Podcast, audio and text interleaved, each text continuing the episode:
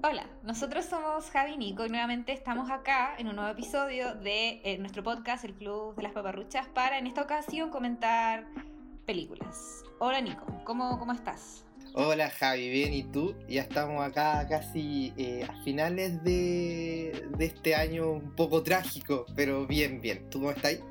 Bien también, y yo también iba, iba a mencionar eso, que encuentro demasiado loco que ya estemos a solo días de terminar el año 2020, por suerte. Em, sí. contenta, contenta por el hecho de terminarlo y también súper expectante y trato de estar lo más positiva posible para el año 2021. O sea, sé que vamos a tener que seguir viviendo con el virus em, por quizá mucho tiempo más, pero con la noticia de que ya llegaron las vacunas a Chile, eh, siento que el 2021 puede ser algo bastante mejor. Así que Ay, ojalá. sí, comparto tu emoción. Así es. Em, bueno, el día de hoy, como ya mencioné recién, vamos a comentar dos películas. Y la temática que nos ha convocado ha sido la de películas latinoamericanas recientes que han sido alabadas por la crítica y también por los espectadores. Así hemos escogido dos películas una película Monos del año 2019 y la segunda película Ya no estoy aquí del año 2020. Hay varias cosas que podrían mencionarse como comunes respecto a estas películas, por ejemplo el hecho de ser ambas películas latinoamericanas, el hecho también de que ambas películas tienen protagonistas adolescentes y con eso estamos una vez más ante el género Coming of Age que nos encanta comentar en este podcast y también el hecho de que han sido súper aclamadas y que retratan problemas sociales, eh, transversales, diría yo, pero también súper patentes en lo que es nuestra cultura latinoamericana. Entonces, por eso que las hemos escogido y las vamos a comentar hoy día. Entonces, vamos a partir por la película Monos, porque vamos a comentar la orden de estrenos, que es del año 2019. Eh, es una, esta corresponde a una película, una producción internacional entre Estados Unidos, Argentina, Holanda, Alemania, Uruguay, pero se podría considerar como una película colombiana, pues ahí fue, eh, pues ahí fue, en este, en este lugar fue grabada y también porque su director, eh, Alejandro Lande, es también colombiano y todo el cast también es colombiano. Eh, fue dirigida por, como dije, Alejandro Landes y coescrita por él y por Alexis Dos Santos. Y la sinopsis que les, que les puedo contar acerca de esta película es que sigue la película a un grupo de adolescentes armados cuya misión es vigilar a una rehén. Eh, no sabemos si son miembros de una guerrilla o una organización paramilitar, sino simplemente que son jóvenes que están ubicados eh, en esta misión en una montaña remota en algún lugar de Latinoamérica. Hay varias cosas que se pueden mencionar respecto de esta película, pero ha sido eh, muy alabada por su excelente fotografía, la estructura narrativa que tiene también. Y también se ha señalado que está inspirada en otras obras, otras producciones audiovisuales como lo son Apocalipsis Now, El Señor de las Moscas, y respecto a otra película que ya comentamos en un pasado que es Comancy. Y cuenta con la participación de Julia Nicholson, Moisés Arias, que a todo esto salió en Hannah Montana. Me impactó demasiado verlo en esta película tan grande.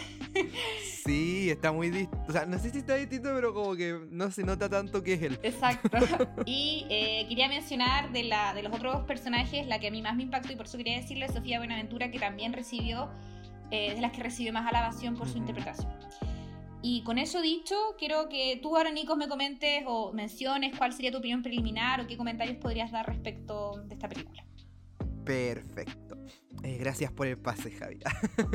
Chuta. Cacha que me pasa que la película yo creo que la disfruté. La pasé. O sea, no sé si la pasé bien. Sería el, concepto o, la frase que podría usar para describir lo que, las emociones que me, me produjo la película. Pero sí disfruté. Como tú señalaste, una película que tiene una puesta en escena bastante bonita. Siento que mm, aprovecha los espacios de Colombia, porque fue grabada, como bien dijiste, en Colombia, eh, y aprovecha los espacios al aire libre, en, medio de esto, de este como gran páramo, eh, de una manera hermosa hay planos, secuencias muy bonitas, demasiado llamativas, eh, algunas escenas bien caóticas, pero todo, al menos visualmente, yo creo que bien puesto donde está y eso hace claramente que uno desde esa perspectiva pueda disfrutarlo y que es lo que me pasó a mí. Pero me pasó que al menos narrativamente me... No es que encontré que fuera mala, pero sí me pareció llamativa y no sé si yo estaba tan acostumbrado y me costó un poco enganchar desde un principio. Porque la película yo creo que se distinguen como tres grandes actos pero yo siento que el, el, pas, el pasar entre, de uno a otro acto es un poco. es poco sutil. Entonces no se entiende muy bien, a mi parecer, cuando pasamos. O sea, cómo. por qué pasamos de un acto a otro y cuál es como el cambio del enfoque. Porque, claro, tiene bastantes personajes y, de hecho son como todos protagonistas. No, nunca me quedó claro al final si era como eh, o sea, y en ese sentido nunca me, quedó claro bien cuál era el protagonismo que tenía cada uno de los personajes, porque se le daba relevancia a cada uno en distintos momentos. Eh, o si habían unos que eran más importantes sobre otros. Entonces, si bien me quedó al final clara el mensaje y, los temas que quería tratar la película, siento que al menos la ejecución desde una perspectiva narrativa a mí se me hizo un poco difícil de llevar. Pero salvo eso, yo creo que las actuaciones, la música, la fotografía, como dije, el montaje, eh, son de lujo. Yo creo que es un muy buen trabajo y un muy buen exponente del cine de Colombia.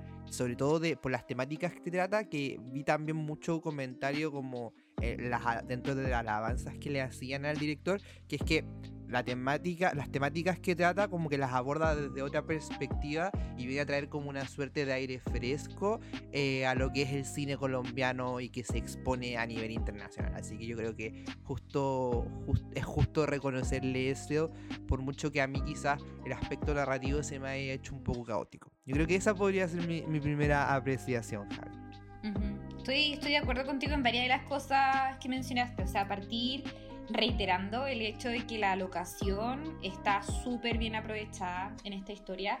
Tanto las altas montañas que sirven como escenario inicial de la historia de este, de este grupo de, adolescentes, como posteriormente eh, la selva y el río en que los hechos toman lugar. Están bellamente retratados. Y eso es algo que me llamó mucho la atención y que siento que sirvió mucho o contribuyó a que mi experiencia con la película fuese excelente porque obviamente que si una historia relata y narra los hechos a través de estas imágenes o este tipo de cosas, llama mucho más la atención porque no va a necesitar tanto de diálogo o no, no, no, va, a, no va a ser necesaria la exposición para contarnos la historia acerca de, esto, de estas personas. Eh, entonces, en ese sentido, en mi, en mi parecer, y habiendo dicho eso, es que a mí me fascinó la película. Yo la vi cuando esta salió, hace el, año pasado porque la recomendó un youtuber que a mí me gusta mucho.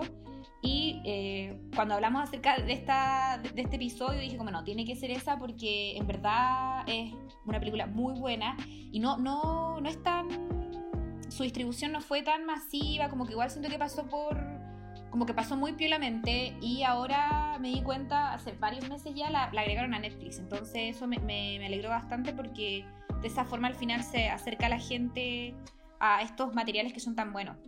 Entonces en ese sentido mi, experiencia cinematográfica fue muy, muy maravillosa. Entonces por eso al final encuentro que en general la película es un excelente trabajo, tanto respecto como, como dijimos y adelantamos respecto a los aspectos, aspectos técnicos como la, como es la fotografía. Tú también mencionaste la música, que yo creo que es algo súper notable de esta película, que estuvo a cargo de Mika Levy.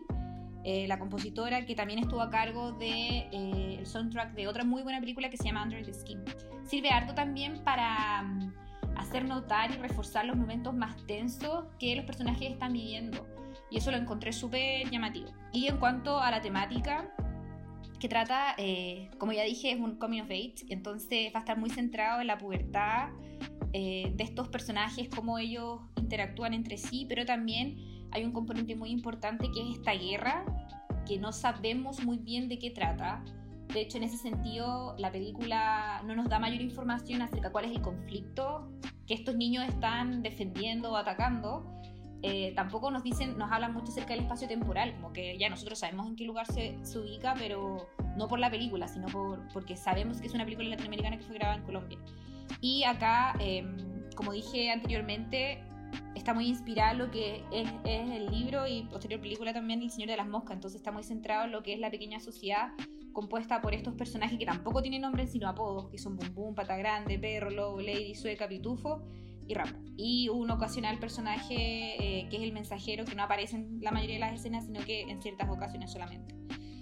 Y me llamó la atención de que, como bien dijiste tú, acá no estamos ante un protagonista. Eh, sí hay personajes que aparecen más en pantalla que otros, pero eso no quiere decir que haya sido opacado o que este haya opacado al resto de los personajes, porque de hecho ese es un tema que a mí me gustó mucho, que todos los personajes están bien caracterizados, a pesar de que nosotros no, no los conocemos tanto, no se mete profundamente en la interioridad de ellos, sí eh, por la información, poca información que podemos tener de ellos a través de las escenas y las interacciones que tienen con los otros, podemos darnos cuenta que sí se trata de humanos. Entonces, en ese sentido, son todos particulares y auténticos. Como que todos es súper es super posible como quizá empatizar con ellos y darnos cuenta de cuáles son las características distintivas que lo hacen distinto a los demás. Así, por ejemplo, eh, tenemos a, la persona, al personaje compasivo que es Rambo, por ejemplo, al dictador un poco autoritario que es Pata Grande.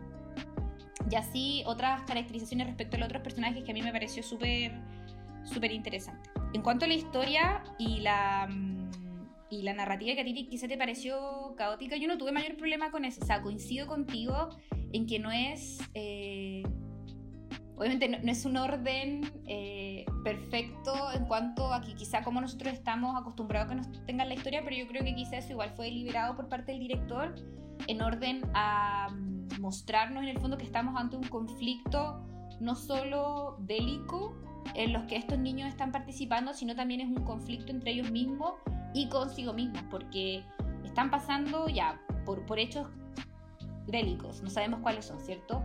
Pero también están pasando por una etapa, etapa que es muy compleja en sus vidas, que es la puerta, eh, donde están definiendo su identidad, eh, están eh, luchando, no sabemos por qué están luchando, quizás ni siquiera están tan convencidos de lo que están defendiendo o no defendiendo. Entonces, en ese sentido, quizá ese ese caos en los que el, el, director los introdujo, como narrativamente hablando, fue completamente liberado para reforzar este punto.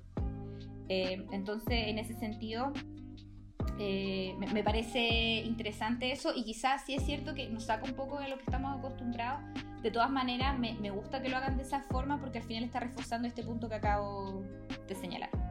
Sí, es verdad. Yo siento que, o sea, es cierto que puede ser entendido de la manera que tú dijiste, como eh, para. Como una metáfora de, este, que uno de, los, de las temáticas fuertes que trata esta película. Y qué bueno que lo mencionaste, porque yo creo que justamente podemos hacer el enganche ya con, con cuáles son como los aspectos de, fondo y, los tópicos sobre los cuales eh, trata la misma. Porque. Mm, uno de, de, los puntos fuertes que, hay en esta película es, como bien dijiste, la, identidad y el, y el viaje a ese respecto que tienen más unos que otros personajes, siento yo. Porque si bien tú dijiste que podemos conocer a los personajes, a cada uno de estos chicos que forman parte de este como grupo paramilitar, eh, también es cierto, yo creo que eh, se puede afirmar con total eh, certeza de que hay algunos que son mucho más profundos que otros. Hay unos que son como un poquito más planos versus otros que son más desarrollados. Que obviamente no es algo malo porque yo creo que teniendo un elenco coral de al menos 8 personajes, eh, el que todos se desarrollen con profundidad y tengan casi que un arco dentro de una película que aspira a, estar dentro de los estándares normales de tiempo, es un poco yo encuentro que eh, difícil, sobre todo teniendo en consideración que una película que reposa mucho sobre acciones más que sobre como diálogo. Como que si bien eh, hay interacción entre los distintos personajes, eh, es más lo que ocurre y las situaciones que se dan antes que lo que se dice. Eh, de hecho, yo creo que uno logra al final como reconocer ciertas características de los personajes más por eh, lo que no se dice antes que lo que se dice. Las conversaciones de repente son como muy no sé si intrascendentales es la palabra. al final. claro, claro. Entonces, no, uno no, logra como, no sé, reconocer mayor eh, profundidad a las palabras de los personajes. Pero sí podemos ver como las distintas eh, conflictos que suscitan entre ellos o, en su propio interior. Y, ahí uno ya ir cachando hacia dónde va la película. Y me parece súper interesante al final cómo el director logró una suerte de simbiosis entre el contexto en el cual estaban estos personajes, que está como conflicto armado cuyo eh, lugar de ocurrencia o cuyo como contexto o causas eh, desconocemos claramente, eh, sin perjuicio de que yo creo que igualmente tiene o, se, inspira mucho en el propio conflicto bélico que hasta el día de hoy existe en, en Colombia. De hecho, a mí me pasaba cuando vi la película de que eh, el personaje de la mujer secuestrada me recordaba mucho la situación de Ingrid Betancourt con las FARC y todo eso. Pero lo que, a lo que quería llegar, soy un poco disperso de repente, es que eh, toma este, e, este como contexto de la guerrilla eh, para contarnos la historia de, unos personajes que están como buscando su propia identidad, por un lado como en el mundo en general, y por otro lado como dentro de este mismo microuniverso eh, de personajes que tenemos acá, porque como bien dijiste, tienen todos como funciones distintas dentro de este de esta como suerte de ejército y asimismo como que vamos viendo a medida que progresa la película como algunos eh, quizás no le acomoda tanto esta vía. Entonces es llamativo porque nosotros no sabemos por qué estos niños, porque yo creo que si, no me, si mal no me equivoco, las edades de todos van como entre los 12 a los 17 máximo. Claro. Entonces, pero desconocemos por qué están ahí. No sabemos si fueron secuestrados, no sabemos si son como hijos de, de otras personas que forman parte de este grupo y que fueron llevados ahí. Entonces, estamos como un poco a la deriva en cierto punto hasta que, y, a partir de ese como, de esa deriva, vamos construyendo esta historia de eh, la identidad y si es que estos personajes se sienten pertenecientes acá o no. Entonces me llama la atención porque sobre todo los grupos como tan rígidos, tanto jerárquicamente como eh, orgánicamente, por decirlo de una manera, como son las milicias, eh, dan poco espacio, yo creo, para eh, la individualidad de las personas, como que son eh, contextos en los cuales a ti te imponen mucho, como que te dicen tienes que ser así, tienes que hacer esto, te levantas a tal hora, te duermes a tal hora, tienes que hacer estas actividades y estas son tus tareas. Entonces como que o te encasillas fácilmente en una, en una determinada como personalidad o también como que te pierdes dentro de, de eh, como la masa de personalidades que se espera que sean estos grupos. Entonces es llamativo cómo en ese contexto nos pone este, este mm, suerte de coming of age, que es al final el ver cuáles son, qué es lo, propio de, de, ciertos personajes que yo creo que se destaca sobre todo en Rambo.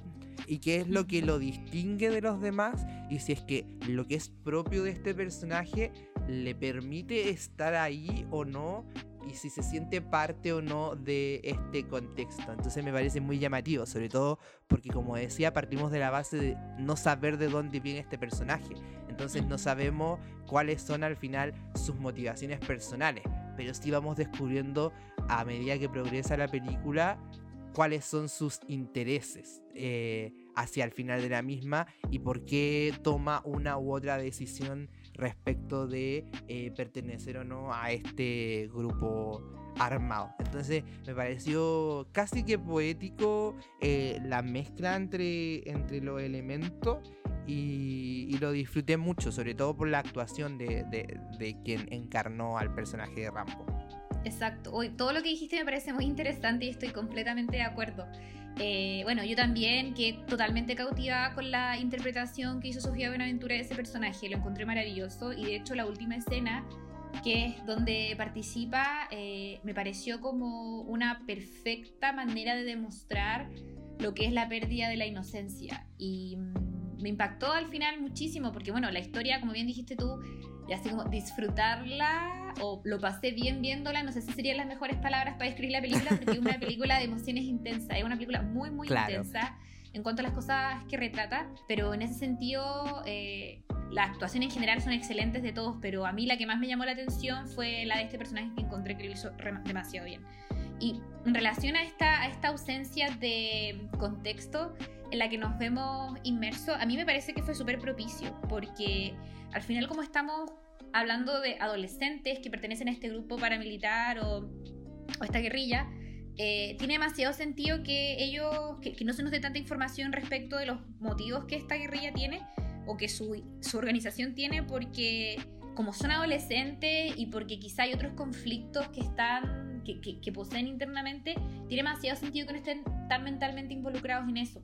Más allá de que tengan que obedecer o, o, que estén entrenados, al final eso viene, viene a ser una razón que lo mencionaste tú, es por el hecho de que se organizan en base a una estructura jerárquica. Entonces, más como eh, el hecho de sentirse obligados a hacer las cosas o a ejecutar su misión porque eh, es el, eh, de esa manera se va a poder conseguir el, fin por el que su organización trabaja, en verdad lo están haciendo porque sus superiores se los señalaron, ¿cachai?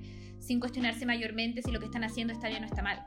Entonces, en ese sentido, encuentro que es como muy, muy inteligente el hecho de que el director no, no nos haya querido dar esa información para al final conocer bien y retratar bien lo que es ser una persona de esta edad. Y otra cosa que, y esto fueron, esto es explícito por parte del director, em, lo que acá él señala es que también en, su, lo quiso hacer así y que para él consideraba que era muy propicio la falta de contexto, es porque, como decimos, la, la, película no tiene una alineación política clara, no, no, no nos hablan acerca de, de, cuál es la guerra que están viviendo, no existe un, un claro comienzo, un claro final. Y lo que señalaba el, director es que esto había sido completamente deliberado porque eso es justamente el, escenario en el que nosotros nos encontramos hoy respecto a los conflictos que están sucediendo en el día de hoy. Si nosotros pensamos en el conflicto, no sé, en el Medio Oriente, incluso como lo que está pasando en Colombia, eh, yo creo que fuera ya de las personas que son historiadores o que tienen pleno conocimiento de ese tipo de cosas, el ciudadano a pie, en verdad, yo por ejemplo jamás podría explicar qué es perfectamente qué es lo que está pasando en el Medio Oriente, ¿cachai?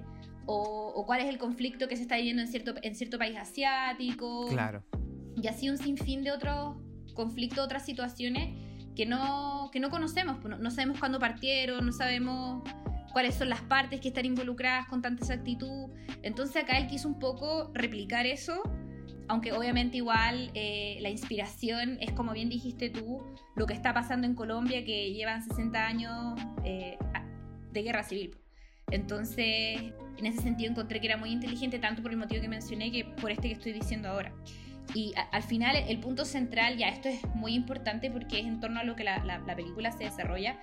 Igual vemos la adolescencia acá como una guerra mm, interna, el hecho de querer pertenecer a este, a este grupo en el que ellos están, pero al mismo tiempo quizá desprenderse de ellos porque quieren construir su propia identidad o porque están vivenciando cosas con las que no están de acuerdo, como es lo que ocurre, por ejemplo, con el personaje de Sofía Buenaventura que ya hemos mencionado en, reiteradas ocasiones. Y acá, en ese sentido, me parece súper interesante, y acá vuelvo a tomar un punto que mencionamos anteriormente.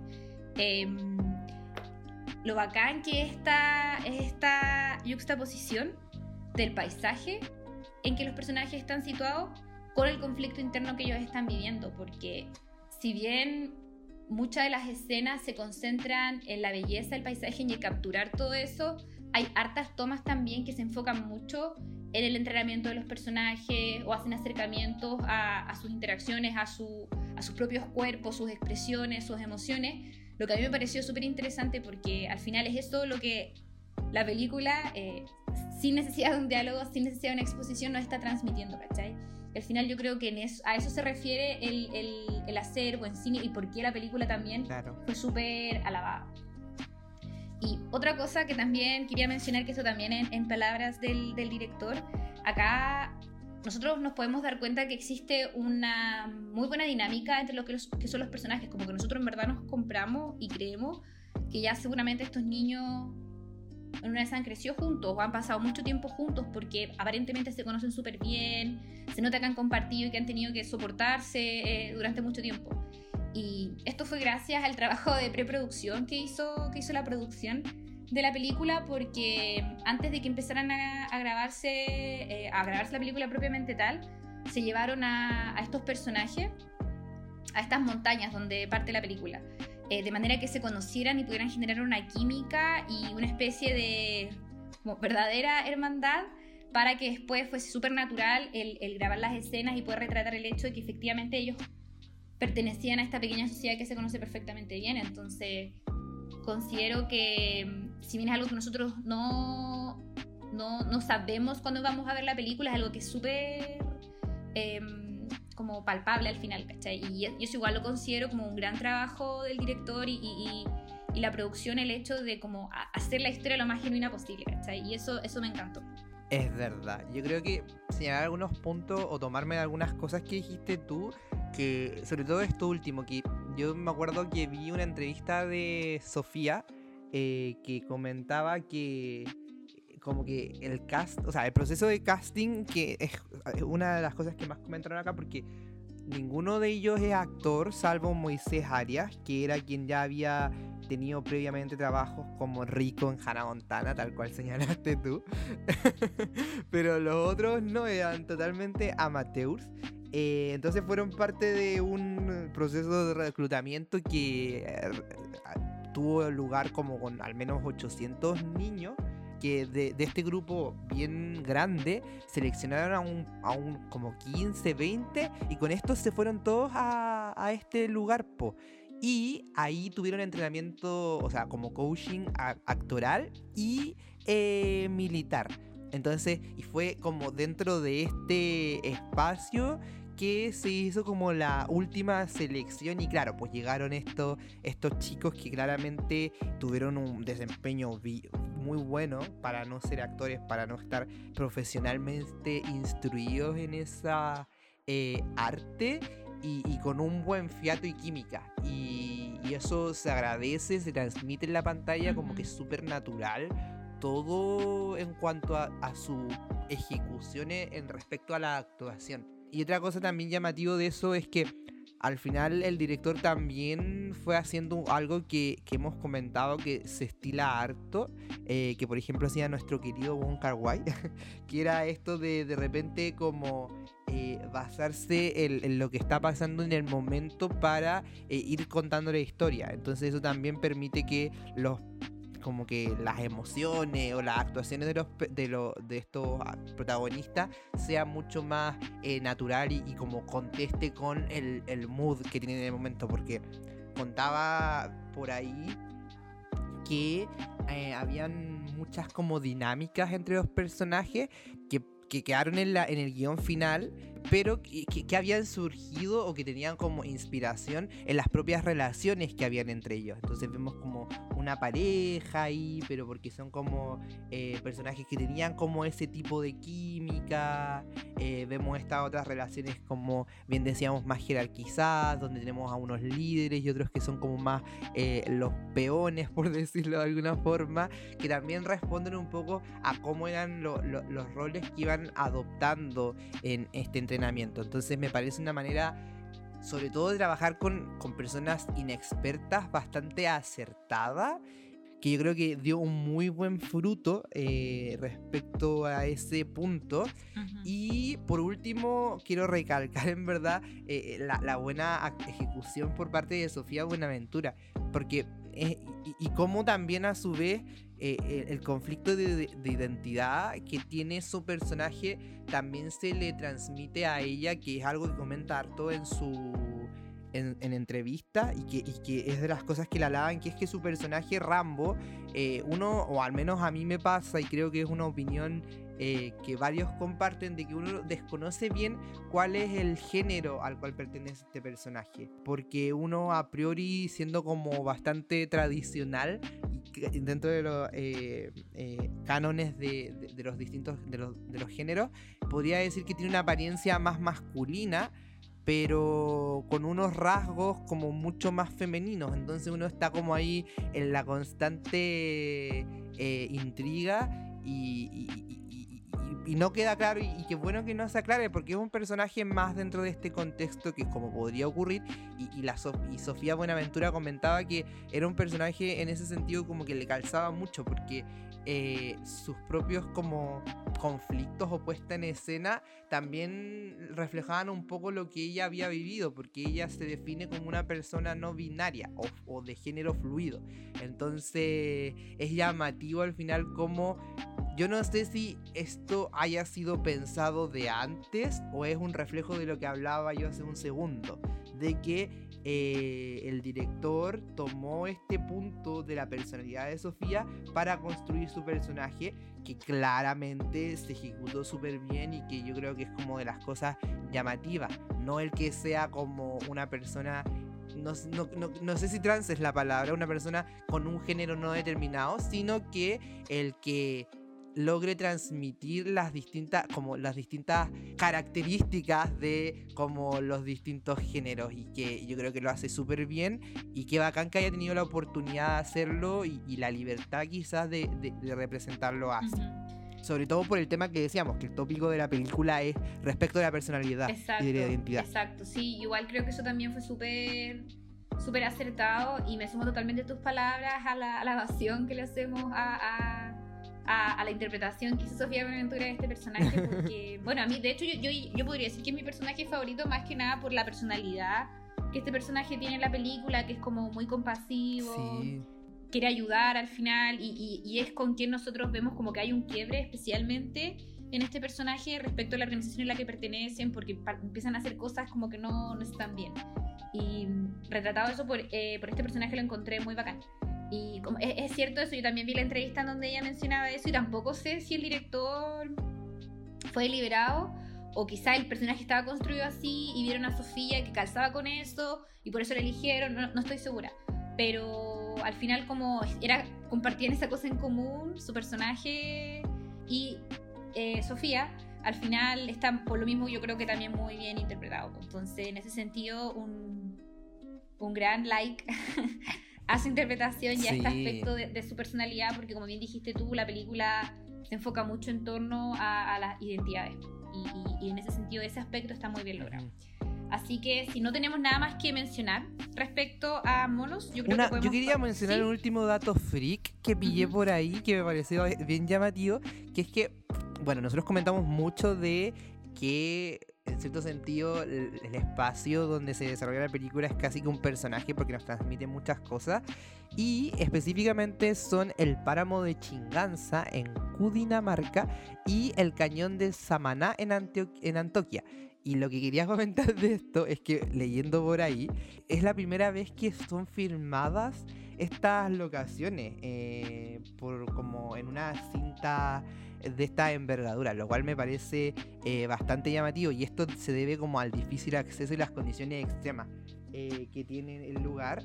Y eh, eso lo comento porque dentro de las cosas que relataban en las múltiples entrevistas que me vi, es que de verdad esto fue una experiencia en todos los sentidos porque ellos sufrieron con como las inclemencias temporales y como eran, como tú dijiste, habían espacios muy altos de montaña y como la presión cambia y todas esas cuestiones en verdad sufrieron y a veces nosotros veíamos los personajes sufrir. Eh, no era solamente actuación, sino que también era porque estaban un poco agobiados por las inclemencias de, del espacio en el cual estaban. Entonces quería comentar eso que me pareció eh, llamativo por el tema de cómo les afectó el lugar y que nunca antes había sido filmado.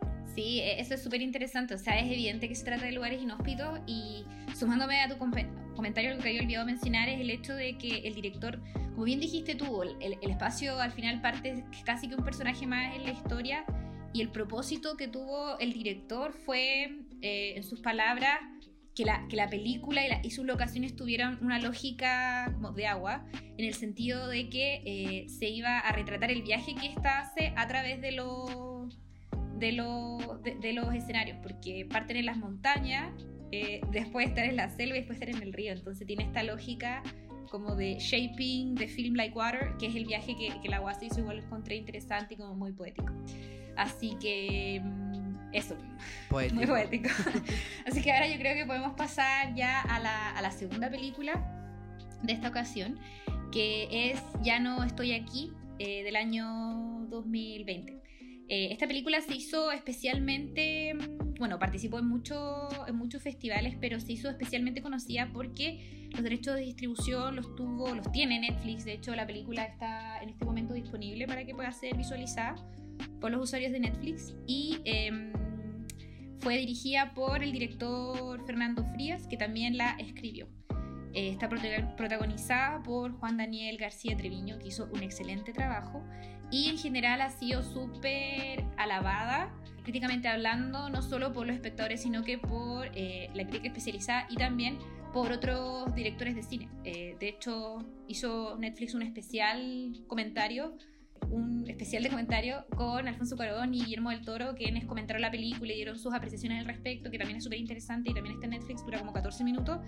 Y también me fijé hoy día que Almodóvar eh, la posicionó también como de sus películas favoritas de este año 2020. Y la sinopsis de la película es eh, que esta, esta película sigue a Ulises, que es el miembro de una pandilla de Monterrey y la pandilla pertenece a una subcultura llamada Colombia, que es de la cumbia rebajada y su pandilla en particular se llama Los Tercos. Y está en Monterrey, se sitúa en Monterrey eh, espacialmente hablando pero temporalmente hablando, está, está ubicada en los años 2000 y esto es súper importante porque el escenario en este sentido es la lucha contra el narcotráfico que se dio en ese lugar y en esa época en México. Eso en cuanto, eso en cuanto a la sinopsis. Y la verdad es que eh, antes de, de, darte la palabra, Nico, encuentro que como que hay demasiadas cosas que sí respecto a esta película y bueno, tiene varias cosas en común con la anterior, pero sí me parece también notable que um, una película latinoamericana y que, por, que bueno que no pasó como tan piola como la película anterior que acabamos de mencionar, sino que en verdad ha llamado harto la atención. Eh, al final retrate temas que no son solo importantes en cuanto como al, al, al, ser humano, sino también en cuanto a nuestra cultura latinoamericana y específica la mexicana. O sea, yo no soy una eh, erudita en cuanto a la cultura mexicana, pero sí siento que aprendí mucho con esta, con esta película acerca de México. Así que te paso la palabra a ti para que comentes, no sé, lo, lo qué te pareció esta película o, o, qué crees que es importante mencionar. Muchas gracias, Javi.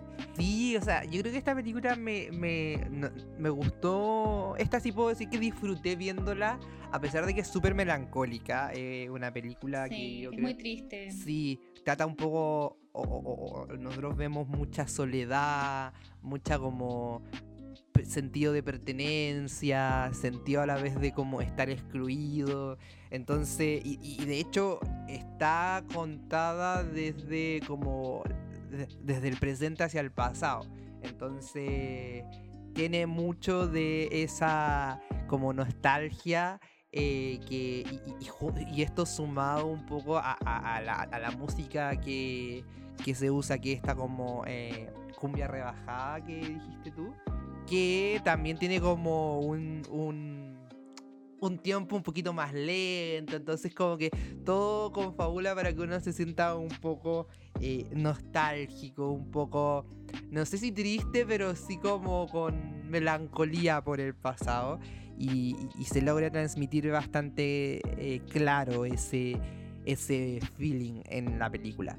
Eh, no obstante eso, como que la disfruté mucho, a pesar de que era algo que habíamos comentado y que no quiero olvidar, porque de hecho tú me dijiste, Nico, no dejes de comentar eso, que es que eh, es una película que yo siento que logró conectar en muchos sentidos conmigo. Eh, a pesar de que se me hizo en algunas partes muy difícil de verla y no por el como no por la historia que estaban contando eh, no por eh, las escenas que vimos no por los personajes que me parecen detestables nada de eso sino que porque era es una película bastante local como bien dijiste, se eh, contextualiza, a diferencia del anterior, en un espacio y tiempo bastante específico. Monterrey, México, un año determinado y, más aún en un, dentro como de una subgrupo dentro de este, de este lugar de México. Entonces, y eso se nota, se nota porque hay mucho uso de... No sé si es una jerga propia de como el grupo de los Colombia o de, de los tercos, o si es algo propio como de Monterrey en específico, o si también es como de los estratos sociales bajos a los que pertenecen estos grupos. Pero el punto es que tienen una jerga bastante. que se me hizo bastante difícil de entender en, por como las palabras que usaban, que no las comprendía en algunos casos, no sabía qué aludían. Y por otro lado, por la pronunciación que tenían, que también me hizo un poco complicado. Eh, sobre todo porque, eh, o sea, y esto a, tal nivel de que en algunas ocasiones tuve que ver con subtítulos, porque para poder entender como al menos lo que estaban pronunciando. Eh, y me llama la atención porque yo en su momento dije como, qué curioso que una película tan local se sienta como. Igual logré como conectar, ¿cachai? Porque era demasiado local que yo no podía entender muchas cosas. Y viendo como este especial que tú dijiste de Alfonso Cuarón con Guillermo del Toro, él comentaba este último que como para que una historia sea universal, tiene que estar muy enfocada en lo particular como del grupo que tú quieres retratar. Entonces tienes que enfocarte mucho en los detalles de este grupo y a partir de esos detalles uno puede quizás apelar o intentar eh, llegar como a la universalidad. Y me parece llamativo porque yo nunca lo hubiera visto de esa manera. Nunca lo hubiera pensado así como que yo hubiera sido más como de la tesis contraria, que yo creo que pasa en monos, de que no es que como que no tengamos ningún detalle, pero claramente quedó, quedó establecido de que hay mucho contexto que no sabemos, entonces es mucho más fácil como poder extrapolar este conflicto bélico a distintos contextos, tanto pasados como presentes. A diferencia de esta película que es súper, súper marcado su ámbito, pero igual uno siente que, que le llega entonces, no sé, no tengo ninguna reflexión a ese respecto. Solamente un comentario que quería hacer a partir de lo que vi que me dejó un poco pensativo. Y ahora como que vuelvo a acordarme de la película, vuelvo a ponerme como un poco eh, en ese mood de melancolía. Entonces, eso, eso puedo comentar en este segundo. Sí. ¿Tú qué, qué, piensas, Javi? Estoy totalmente de acuerdo contigo. Yo creo que ahora pensando en ella, porque estamos comentándola, me pasa exactamente lo mismo. Como que me produce mucha como pena. En verdad la película es muy triste eh, y muy nostálgica y muy melancólica también. Eh, porque algo que, no mencioné en la, en la sinopsis de la misma es que ella, si bien está enfocada en esta subcultura Colombia, eh, parte importante de la película toma lugar en Nueva York, porque este líder de la pandilla, que es Ulises, Ulises es forzado a emigrar a Estados Unidos porque tuvo un malentendido con un cartel local. Eh, entonces, como bien señalaste tú, eh, la película está contada a través de flashbacks y muchas de sus experiencias con este grupo al que pertenece, que son sus amistades, y el lugar al que pertenece eh, se, refieren al pasado, al final. estamos siendo desplazados al presente pasado y continuamente en la película. Y en este sentido, al final, todos estos flashbacks que cuando nos, nos muestran esta subcultura a la que pertenece este, este sujeto, es con, este tono nostálgico y melancólico porque al final nosotros nos damos cuenta en todo aspecto eh, lo mucho que Ulises amaba estar donde él estaba y compartir con esta gente y desarrollar esta actividad que ellos desarrollaban, que era asistir a fiestas y bailar, es algo que realmente los apasiona, lo que están, eh, como que exudan al final, lo que es la, lo que es la cumbia en todo aspecto. Entonces, el verse desprovisto de eso y forzado a dejar eso atrás es algo que a él le impacta muchísimo eh, como, como adolescente y quizás especialmente porque al final el proceso que él está viviendo es como de construcción de su identidad y de un minuto a otro que te veas forzado a dejar eso de lado, eh, sobre todo si es algo que tú amabas, debe ser algo muy, no sé, muy terrible. Y, siento que el personaje, eh, bueno, el actor en el fondo retrata eso de manera bastante maravillosa. Y en relación a lo que tú mencionaste acerca de como este obstáculo que, que tuviste en la película, a mí me pasó exactamente lo mismo. Yo también la tuve que ver con subtítulos porque había mucho que no, no entendía tanto por la pronunciación como por eh, la jerga que utilizaban, como que había demasiado slang y, en verdad no sabía a qué se refería. Eh, pero al final no terminó siendo un, un obstáculo como si lo miro en retrospectiva, porque al final como que eso no era tan, tan, tan importante en cuanto al desarrollo del personaje, sino que era más bien su, como el viaje que él estaba viviendo, como darse cuenta y ver cómo frente a sus ojos la realidad está cambiando y lo mucho que eso eh, le afecta. Y de hecho a mí me, pasó algo súper interesante porque cuando partí viendo la película, me, encantan esas películas, primer comentario, que te sorprenden, ¿cachai? Como que son súper impredecibles y que tú al principio pensáis que va, que va a enfocarse en cierta cosa, pero al final te sorprende y trata algo muy distinto. Y eso fue exactamente lo que me pasó con esta película, porque cuando la, empecé a ver, yo dije, ah, ya, como que acá lo que, lo que nos está tratando de, de hablar la película es una exposición o una exploración más bien de esta subcultura colombiana. Eh, por eso está muy bien eh, ejecutado el trabajo en cuanto a la caracterización de los personajes, las vestimentas que ellos utilizaban, así como también el lenguaje en el que se expresan. Y dije, ah, ya va a tratar sobre eso. Pero a medida que avanzaba la película y que se profundizaba en la historia de Ulises, te das cuenta que es, algo, sobre algo totalmente distinto. O sea, obviamente es importante la caracterización a la subcultura a la que él pertenece, pero en realidad habla acerca más bien de, de su identidad, ¿cachai? Y, y, de este proceso un poco mm, chocante al final que quizá muchos de nosotros hemos vivido de, de, de quizá esa pérdida de identidad o el darte cuenta que las cosas cambian y cómo eso está cambiando en el fondo frente a los ojos del mismo personaje y es algo súper súper triste, pues, como sobre todo si es algo a lo que tú te quieres aferrar porque te sientes feliz con eso, es algo que, te identifica y, y, que te completa, de un momento a otro verte forzado a dejarlo eh, es súper fuerte y acá eso está muy bien retratado, entonces por eso digo que me sorprendió en ese sentido. Y yo también vi el especial que, que, que mencioné acerca de Alfonso Cuarón y, y, Guillermo del Toro y me pasó exactamente, me, entendí el punto porque eso igual fue algo que me pasó que tú también dijiste, el hecho de que algo fuese tan como específico, eh, este espacio, más encima sobre todo respecto a un país que nosotros ni siquiera pertenecemos, pero de todas maneras uno puede identificarse como que puede entender demasiado bien al personaje de Ulises y entender el viaje por el que él está pasando. Y eso lo encontré súper, súper, súper bonito al final. Eh, muy triste, muy triste porque logran transmitirnos eso, pero al final si nos produce eso es porque está efectivamente eh, muy bien ejecutado. Y otra cosa interesante es cómo eh, y el por qué al final el director decide insertar esta historia, que como bien dijimos es muy universal, en un contexto que es tan, que es tan local que está mm, como este lugar y especialmente los hechos que están ocurriendo, que es la guerra contra el narcotráfico. Al final, como que esta realidad social subyace a la historia de Ulises y eso lo encuentro interesante porque como el hecho de que él esté eh, forjando su identidad y quizá dejándola de lado, siendo forzado a, a, dejarla, es efectivamente porque estos hechos están ocurriendo, ¿cachai? Entonces eso me parece me pareció muy interesante en cómo, cómo el director decidió realizarlo.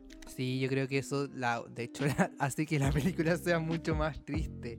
El que tiene una fuerte, un fuerte contenido de realidad y es casi que una bofetada en la cara, porque esta película lidia con diversos temas que son, yo creo que sensibles, por decirlo de alguna forma, como son eh, la guerra con el narcotráfico lo cual de hecho mencionan dentro de la película, si no me equivoco, eh, que es llamativo que la guerra contra el narcotráfico como a nivel mundial está liderada por Estados Unidos, pero el principal como eh, comprador de eh, los productos de, de droga que produce en México son comprados por Estados Unidos. Entonces es llamativo, bueno, Estados Unidos siendo hipócrita como siempre, pero bueno.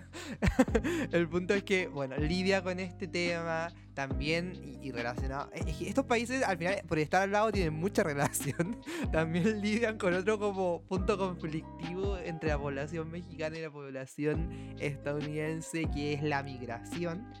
Y, con este aspecto, y, esto lo toma para eh, em, hablar de la identidad de este personaje. Una identidad que se ve forzada a, cambiar pero con resistencia, como que nosotros vemos que eh, eh, nuestro protagonista Ulises es terco, es realmente terco, se, se resiente, no quiere dejar de lado como todo aquello que lo hizo ser él.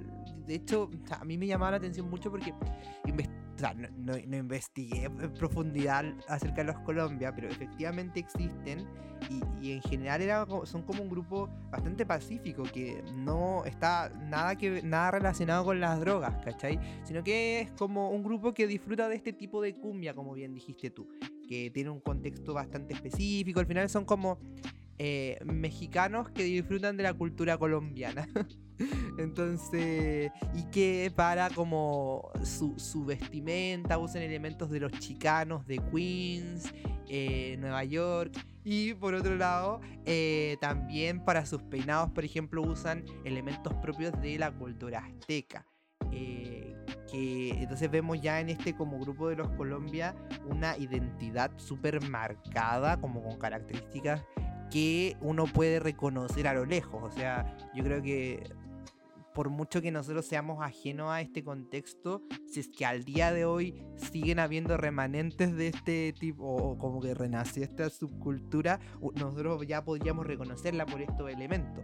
Y es llamativo porque dentro de esta misma cultura hay como un sincretismo de distintos elementos, como acabo de reseñar, y que se van como replicando en distintos niveles a partir de lo que va contando la historia. Como dije, una historia que también habla de la migración. Entonces vemos como este personaje con esta personalidad súper rica en distintos elementos de otros, como de otros, eh, de otros lugares. Eh, se tiene que enfrentar luego a eh, este nuevo contexto en donde que le supone al final un desafío por un lado como de maduración porque se va solo eh, a este lugar. Y por otro lado, un desafío de como determinar quién, quién es, ¿cachai? Entonces por eso yo decía que también se resiente mucho eh, nuestro protagonista porque él no quiere dejar de ser quien es, porque justamente es como lo que más feliz lo hacía.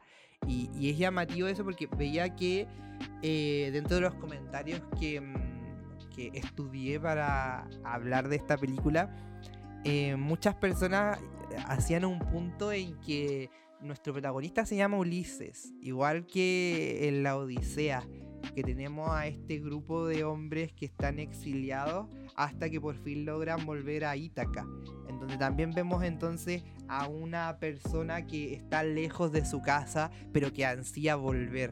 Y, yo creo que mm, es bastante lindo y casi que poético eso. Y también es, es muy, muy bonito eh, y también poético cómo estos distintos elementos son puestos ya sea literal o metafóricamente dentro de la película.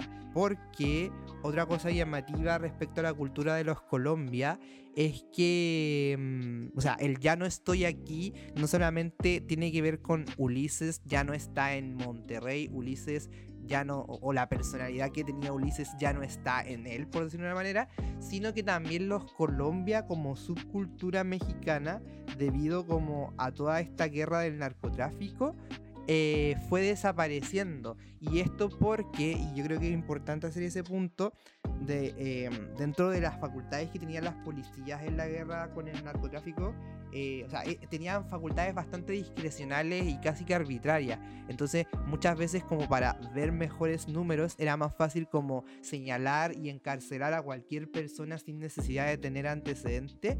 Y el grupo de los Colombia fue altamente estigmatizado y, se, vio, se vio obligado en cierto sentido como a tratar de erradicar ese estigma a partir de perder su propia identidad. Entonces el ya no estoy aquí también se refería a esta cultura que ya no estaba en Monterrey y que de un minuto a otro se vio forzada a desaparecer, igual que la personalidad en Ulises. Entonces como que de nuevo me emociona esto porque al final eso, nosotros vamos viendo la nostalgia a través de los recuerdos, que eso sí, yo creo que podría como comentar que algo que quizás no me agradó tanto, porque ya el tema de no entender no me molestó tanto en cuanto como al lenguaje, porque como bien dijiste tú, no es algo relevante y si es relevante justamente, o sea, y lo que, es relevante del lenguaje es justamente que él no entiende ni lo entienden cuando está en Estados Unidos porque no habla inglés y los demás no hablan español, entonces ella es, es interesante ese punto, pero me pasaba que de repente como el, el paso entre el presente y futuro, o sea, perdón, entre el presente y el pasado, eh, me era un poco confuso y a veces no sabía, porque no, no te indican ah, en todos los casos dónde nos encontramos ni en el año. Y eh, a veces me era un poco confuso, como que me costaba decir como, ah, ya, volvimos a Monterrey, ah, ya, estamos en Nueva York. Pero salvo eso, yo creo que lo demás eh, funciona súper bien y muy like a, a, esta propuesta que hizo el director. Sí, estoy, estoy totalmente de acuerdo. Eh, al final, bueno, es esa es la temática, como la construcción de la identidad y encuentro súper interesante la explicación que diste acerca del título y también acerca de por qué Ulises se llama Ulises. Al final eso, eso es muy importante en el desarrollo de su personaje y me parece muy interesante eh, cómo, cómo, cómo, también retratan esta añoranza que él tiene constantemente de volver porque quizá él asociaba a su regreso el hecho de poder recuperar esa identidad y volver a ser quien era, pero al final nos damos cuenta que la realidad no funciona así y que él ya se fue. Eh, a pesar que volvió, todo es distinto, sus amigos ya no son sus amigos, eh, su pandilla se ha visto disuelta, eh, incluso súper terrible darse cuenta que uno de su, su amigo ha fallecido y que otros pertenecen a carteles de narcotraficantes, y es como súper no sé, terrible eso. Y, y, quizá, bueno, acá está retratado de esta manera como muy extrema y muy, muy atroz. Pero en verdad yo creo que eso es algo que forma parte de la vida. Eh, el hecho de que nosotros, como seres humanos, crecemos. O sea, ya nosotros no tenemos el mismo contacto que teníamos con nuestros amigos del colegio, seguramente muchos de ellos ya no son nuestros amigos, a pesar de que le podemos guardar mucho cariño. Y al final es bacán cómo eso se va retratando el hecho de que uno crece y va dejando personas atrás, gente que ya no va a estar en tu vida, pero que en su momento sí lo, sí lo estuvieron y fueron súper cercanos y muy importantes para ti. Pero, pero la vida pasa, y e, es muy, muy propio al final del, del crecimiento, la maduración y el pasar a otras etapas ese hecho. Y acaso está muy bien retratado y triste igual porque él vuelve y como que toda su vida ha sido como que lo, han despojado de todo al final, que, lo que él amaba, lo que él disfrutaba hacer.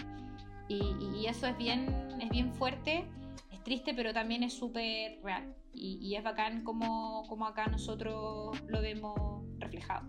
Y también me pareció muy interesante lo que mencionaste acerca de que realidad es un terco, porque al final acá se ve retratada la desobediencia y la terquedad de estos, de, estos de Ulises especialmente, bueno, y el resto de los personajes que forman parte de esta, de esta pandilla como virtudes, porque al final eh, ellos están insertos en este espacio eh, súper conflictivo, eh, como dijiste tú, donde ellos están viviendo hay mucho conflicto por el tema del narcotráfico, pero estos que ellos disfrutan hacer al final les permite sobrevivir y, los, les permite estar felices, ¿cachai? Y eso encuentro que es algo súper positivo. pero lamentablemente después ya no, ya, no tienen ese objetivo y como bien dijiste tú tienen que dejarlo atrás y de hecho muchos, como vimos amigos de, Ulises que pertenecían a esta pandilla, son reclutados básicamente por los carteles y eso es súper triste verlo, pero en su minuto cuando sirvió con ese propósito, vemos cómo este el hecho de, desobedecer al final es algo bueno, bueno para mantenerlos alejados como de ese... O sea, no, están alejados de ese ambiente, pero en el fondo como para tratar de, evadir un poco o separarse de ese, ese ambiente un poco conflictivo. Claro, como que comparten un espacio, pero no se mezclan gracias a, como este elemento. De hecho, una de las cosas que a mí me pareció un poco confuso el por qué como que se ve exiliado, pero es justamente por una, por lo que entendí después, por una, un malentendido, pues como que eh, ciertos grupos eh, pertenecientes a carteles de narcotráfico como que vieron ciertas acciones que tuvieron estos gallos que como que su única motivación era bailar y, como que ir a conciertos donde bailar. Eh, pero alguna vez, no sé, creo que como que encontraron unas armas, era el punto. Y eso fue como claro, Y, él justo estuvo, en el lugar donde como hicieron un atentado contra otros miembros y ahí lo apuntaron como, ay, ya este gallo es del otro cartel enemigo, hay que matarlo y a él y toda su familia. Entonces por eso tuvo que eh, irse. Es, es como igual novedoso la forma en, en la cual también vemos cómo la violencia de, de estos carteles que generan en los espacios, eh, en este caso marginales, eh, se producen. Porque no vemos propiamente mucha violencia por parte de ellos, pero sí vemos quizás sus efectos, que Exacto. en este caso fueron súper profundos para nuestro protagonista. siento.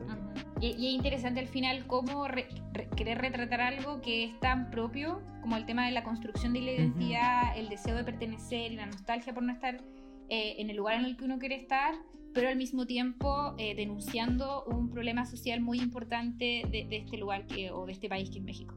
Es bacán al final esta, Claro. esta fórmula que el, que el, que el director. Sí, e- es llamativo porque eh, dentro de las cosas que comentaban era que sobre monos, pero yo creo que también se puede replicar un poco acá, es que es un poco cine de autor, que yo siempre lo escucho, pero nunca lo había interiorizado bien qué significa el ser cine de autor. Y ahí como que fue como, ya voy a investigar bien. Y, y claro, como que se refieren un poco a que la visión de muchas cosas del director eh, están principalmente representados. Yo creo que también se puede, o ambas películas podrían clasificarse como este tipo de cine, sobre todo por, y como iba a decir, por la crítica que hay en esta segunda respecto, o denuncia que hay respecto de esta situación. Y claro, como que tomándome la- lo que me iba a decir, que algo que te había comentado que es súper chico, pero es llamativo que ambas películas al final eh, nosotros podemos ver que se hacen cargo de una temática que em, podemos decir que ha trascendido gran parte de la historia de algunos pueblos de Latinoamérica, lamentablemente, y que también de, otros países del mundo, no es algo como que para no estigmatizar a Latinoamérica, em, como es la guerra contra el narcotráfico, que al final...